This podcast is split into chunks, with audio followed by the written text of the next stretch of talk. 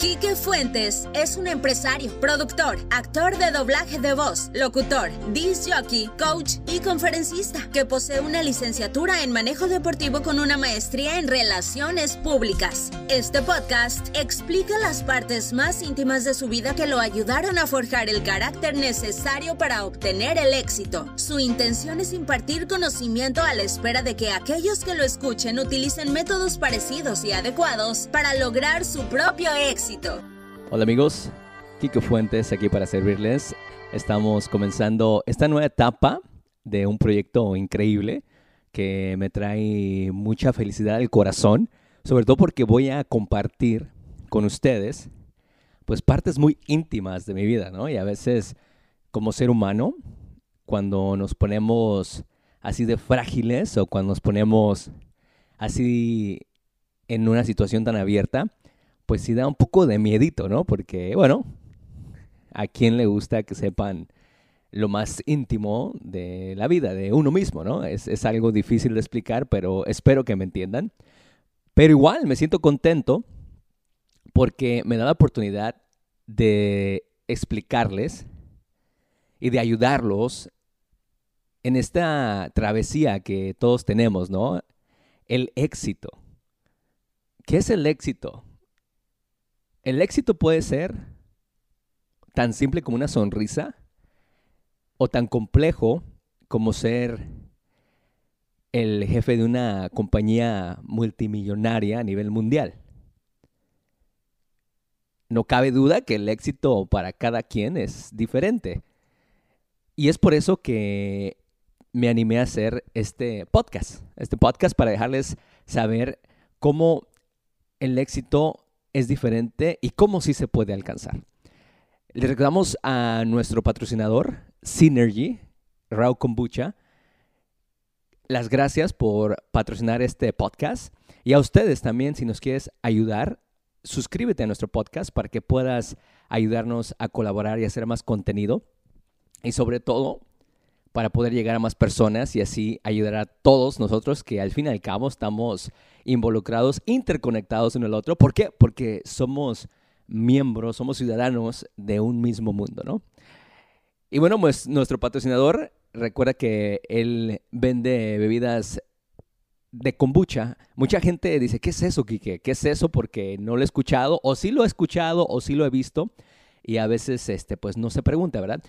No es nada más y nada menos que el famoso tepache. Si tú eres de México, eh, a mi gente que me escucha de México, el tepache es una bebida fermentada de piña, ¿no?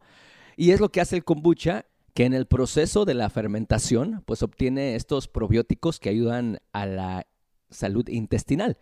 Y es muy importante, si ustedes no se han enfocado en lo de la salud holística, muchos de estos doctores explican que el punto correcto para comenzar a cuidar uno de su salud es el estómago, ¿verdad? Porque de ahí viene pues los nutrientes que uno come y lo procesa el cuerpo para tener una salud pues bastante buena, ¿no? Y que al fin y al cabo es lo que necesitamos para seguir adelante.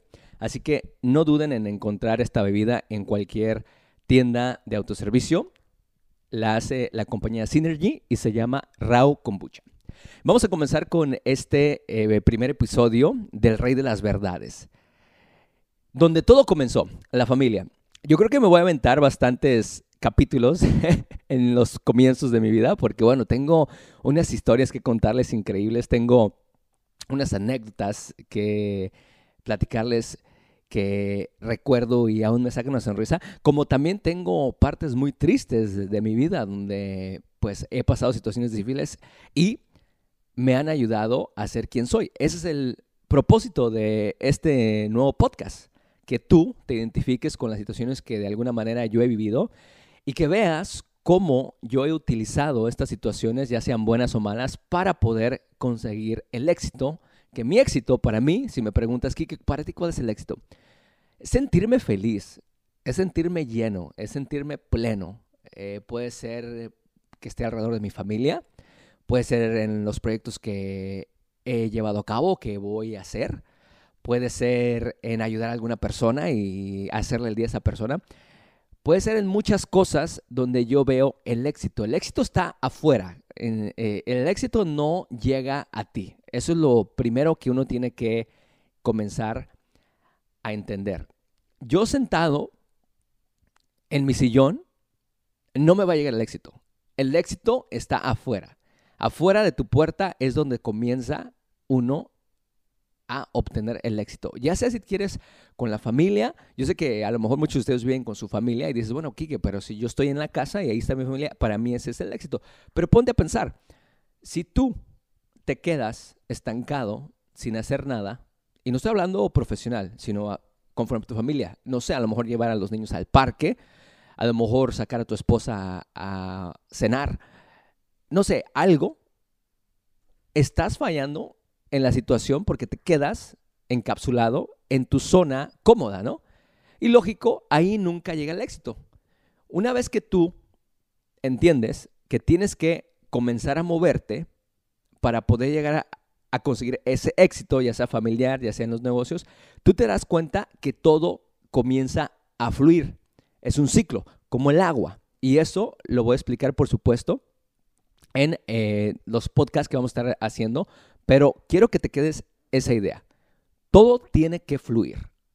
Tengo que moverme. No tengo que quedarme estancado. Recuerda, hasta la misma agua, cuando se estanca, apesta.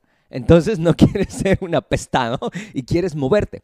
Pero en fin, comencemos con donde todo comenzó, la familia. Yo soy una persona muy, muy apegada a la familia. Claro, nosotros no tenemos la oportunidad de escoger a nuestra familia. Dios nos las da y nos las pone, ¿verdad? Y a veces, pues nos tocan familiares muy chéveres y muchas otras veces nos tocan, pues, varias ovejas negras en la familia. Pero al fin y al cabo, es tu familia. Es algo que Dios te dio y que no lo puedes ni quitar ni mover. Así te muevas, te hagas de un lado, te hagas para el otro, te cambies de casa, te cambies de país, vivas en Timbuktu, siempre vas a ser miembro de esa familia a la cual perteneces. Fíjate que yo recuerdo de muy chico, tuve una de las mejores etapas de mi vida. Yo la considero la mejor, mi niñez. Si tú me dices, Quique, en este momento tienes la oportunidad de escoger una etapa de tu vida para que la vuelvas a vivir, yo, sin titubear, te diría mi niñez. Mi niñez porque no tenía muchas cosas no que estaba pobre, mucho menos, ¿verdad? Pero no tenía muchas cosas, éramos relativamente, pues, solventes en alguna manera, pero te voy a explicar cómo todo cambia, ¿no? Y cómo todo cambia para bien. Y bueno, cuando yo te explico estas cosas, no quiero sonar presuncioso ni tampoco presumido. Al contrario, te lo digo porque en alguna parte de la historia de Quique Fuentes se une esto otra vez y dices, ah, por eso sucedió. Ah, por eso nos lo explicó. Así que tienes que tomar, ahora sí que, congruencia y seguir nuestro podcast para que veas cómo todo está interconectado, cómo lo que ha sucedido en mi vida, y estoy seguro que en la tuya también, está interconectado, que en un futuro se interconectan y dices, oh, yo sé por qué sucedió eso. Yo crecí en un hogar, eh, pues, donde había mucha familia, lo cual me encanta me encanta mucho, me encanta ser parte de familias grandes. Yo, en lo personal, no tengo hermanos. Eh, siempre es una cosa que le he dicho a mi madre, ¿verdad? ¿Por qué no me diste otro hermano? Bueno, en aquel entonces, eh, mi madre, que le mando un saludo a la señora Verónica Fuentes, era una madre soltera, ¿no? Desgraciadamente, o afortunadamente para ella, en este caso, pues no tuvo el apoyo de un padre, ni yo siquiera conocí a mi padre. Y digo afortunadamente, decir, estás loco, ¿cómo que afortunadamente? Siempre es importante que haya una figura paterna. Claro, de acuerdo, siempre es importante, siempre y cuando no se maltrate a la pareja, ¿no? En este caso a mi madre. Lo que yo he entendido en lo que me han explicado mis abuelitos, mi madre, desde muy chico, es que, bueno, pues a los seis meses de edad que yo tenía, mi padre no estuvo, se, ahora sí que se borró del mapa, pero por la situación de que maltrataba a mi madre. Y, a lo mejor mi madre que me está escuchando no me va a dejar mentir, Pero todo esto que te estoy explicando es para que veas cómo las adversidades hacen a uno mucho mejor. Mi madre creció en un seno familiar donde ella tiene dos hermanas y tiene un hermano. Y relativamente mis abuelitos, que son los padres de mi madre, pues tuvieron la oportunidad de brindarles una casa con mucho esfuerzo y siempre estuvieron pegados a los negocios. Mi madre, eh, pues siempre estudiosa, siempre firme, siempre veraz, ¿no? Y la admiro mucho porque es una de esas personas a las que no le gusta hacer daño a nadie, a las que le gusta caminar derechito, este, no hay como que me desvío para acá o hago un chanchullo y esto funciona. No, ella siempre me ha enseñado que derechito, porque si no, la vida te lo cobra y aparte, ¿no? No te quieres meter en problemas. Entonces siempre he admirado mucho eso de ella y por esa situación, pues siempre se dedicó al estudio. Y mi abuelito, ella me cuenta, siempre había sido demasiado duro con mis tíos, ¿no? Y con ella de que tenían que trabajar a muy temprana edad, tenían que ayudar a la familia, eh, no podían hacer muchas cosas, no podían salir. Entonces, todo este control que mi abuelito desafortunadamente ejerció en mis tíos y en mi madre, pues provocó que la mayoría de mis tíos hicieran su vida a muy temprana edad o se quisieran ir para otro lado a muy temprana edad, ¿no? Como bien decimos, este, cuando tienes a una persona muy controlada, pues entonces ya cuando cumple la mayoría de edad, en este caso, pues mi madre, pues se encontró a una persona mucho mayor que ella, porque mi padre le llevaba no un año, no dos años, no tres años, sino más de diez años a mi madre. Y pues ahí fue como él la empezó pues enamorar y um, yo tanto pienso que en ese momento a envolver un poco, ¿verdad? El chiste es que mi padre era maestro de mi madre y mi madre pues este, estaba estudiando en la licenciatura eh, para hacer este, química, ¿verdad? En ese entonces eh, pues con todo lo que tiene que ver con, me imagino, farmacéuticas, biólogo, todo eso. Pero eventualmente escogió la carrera de turista de viajes, ¿verdad? Que se tiene que ver con relaciones públicas, con extranjeros, con compañías eh, de avión y todas estas situaciones. Entonces, cuando mi madre ve la oportunidad de poderse ir y sentirse libre, pues lógico que la agarra. En ese momento tenía la oportunidad de irse con mi padre, juntarse y sentirse libre de no estar bajo el yugo de mi abuelito, ¿no? Y es que mi abuelito era una persona bastante enérgica, bastante fuerte de carácter en cuanto a que se tenían que hacer las cosas como él decía, ¿verdad? Y lógico, pues esto asfixió a mi madre y en este caso a sus hermanos. Entonces, pues lógico, mi padre ve esta situación, se lleva a mi madre, pero toma ventaja de ella me platica mi madre que pues mi padre la maltrataba, le pegaba, la hacía dormir embarazada, ¿eh? Embarazada y embarazada, la hacía dormir debajo de una mesa, en la mesa de la, de la cocina, nada más porque el Señor se le daba la gana. Y esto mi madre no me lo cuenta como para que yo le tenga tirria a mi padre, porque al contrario, no tengo tirria, que Dios lo bendiga siempre, porque uno tiene que honrar a sus padres, ¿verdad? Pero definitivamente yo siento que estuve mejor sin un padre que si él estuviera estado en mi vida. A lo mejor me hubiera infectado él con sus pensamientos denigrantes hacia la mujer. En ocasiones me cuenta mi madre que cuando estaba embarazada, él, por enojo, porque su mamá de él, en este caso la suegra de mi madre, no quería a mi madre, la hacían bañarse con agua fría este, cuando yo, ella está embarazada.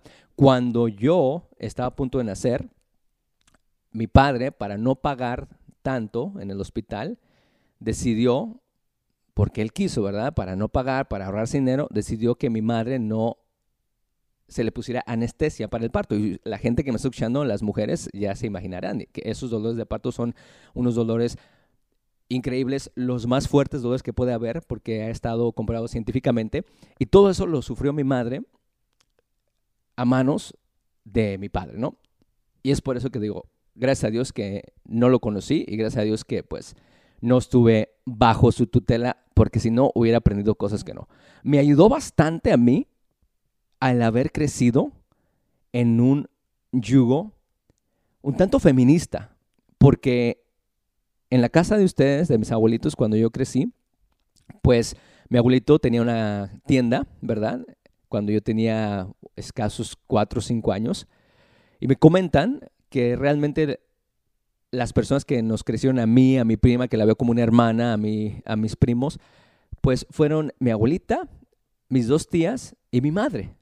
Entonces, yo creo que la parte sensible de Quique Fuentes, la parte de conmoverse por el dolor ajeno, yo creo que viene de el yugo femenil de mi familia, lo cual estoy extra agradecido.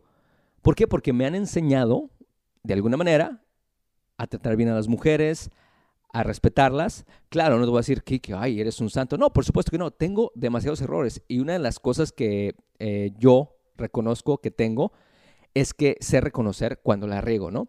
Y sí, he cometido bastantes errores como todos nosotros, pero esa sensibilidad que me transmitieron la parte femenina de mi familia me ha ayudado bastante en mi formación para poder yo seguir adelante y ser acomedido, querer ayudar a los demás y sobre todo saber que se tiene que tratar a una mujer de igual manera que a un hombre, lo cual eso siempre se lo va a agradecer a las mujeres de mi familia, ¿no? A mi abuelita Marta, a mi tía Norma, a mi tía Claudia y por supuesto a mi madre que sin ella no estaría aquí. Y bueno, pues eh, como nosotros crecimos en esta casa donde pues ya mi madre regresó, se tuvo que ir de, con mi padre porque la lastimaba, la, le decía de cosas, abuso físico, abuso mental, cualquier tipo de abuso que te puedas imaginar. Pues regresamos a la casa de mis abuelitos y ahí fue como crecimos. Igual eh, la hermana de mi mamá también este, tiene una niña nada más, en este caso ya es mi prima, ya está grande, está igual de la edad que yo.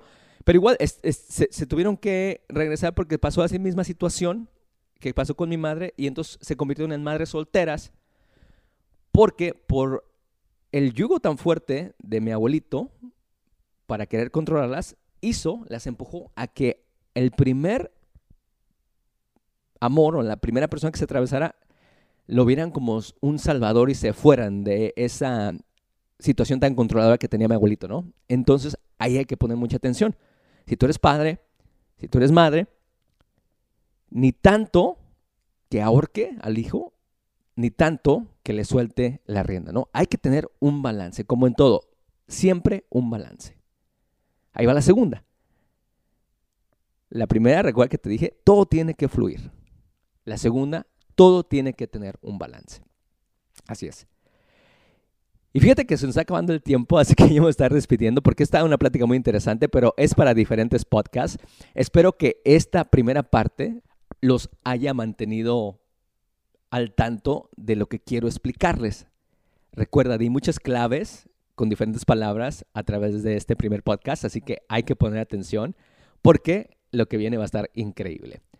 Te voy a explicar en el siguiente podcast qué es lo que sucede cuando tienes a diferentes nietos, en este caso mis abuelitos, y diferentes hijos viviendo en una sola casa. Es increíble. Claro, va a haber problemas, por supuesto, pero también hay algo que sucede que es increíble y que es lo que a mí me ha hecho creer en lo más importante que Dios pudo haber creado en cuanto a un círculo social. En este caso, la familia. Yo me despido ahorita. Muchas gracias por escuchar mi primer episodio de este podcast. Te prometo que así como de interesante estuvo este, van a estar todavía más interesantes los que vienen y vas a conocer muchas cosas más de lo que sucedió en mi vida para poder llegar a donde me encuentro en este momento. Que Dios me los bendiga. Quique Fuentes, el rey de las verdades. Este fue un podcast producido por Radio Rumba, Tu Voz Latina. Todos los derechos son reservados del autor Quique Fuentes. Prohibida su venta total o parcial sin conocimiento del autor. Para obtener permiso de reproducción en cualquier plataforma comercial o interesados en patrocinio, favor de escribir un correo electrónico a radiorumba.www.gmail.com.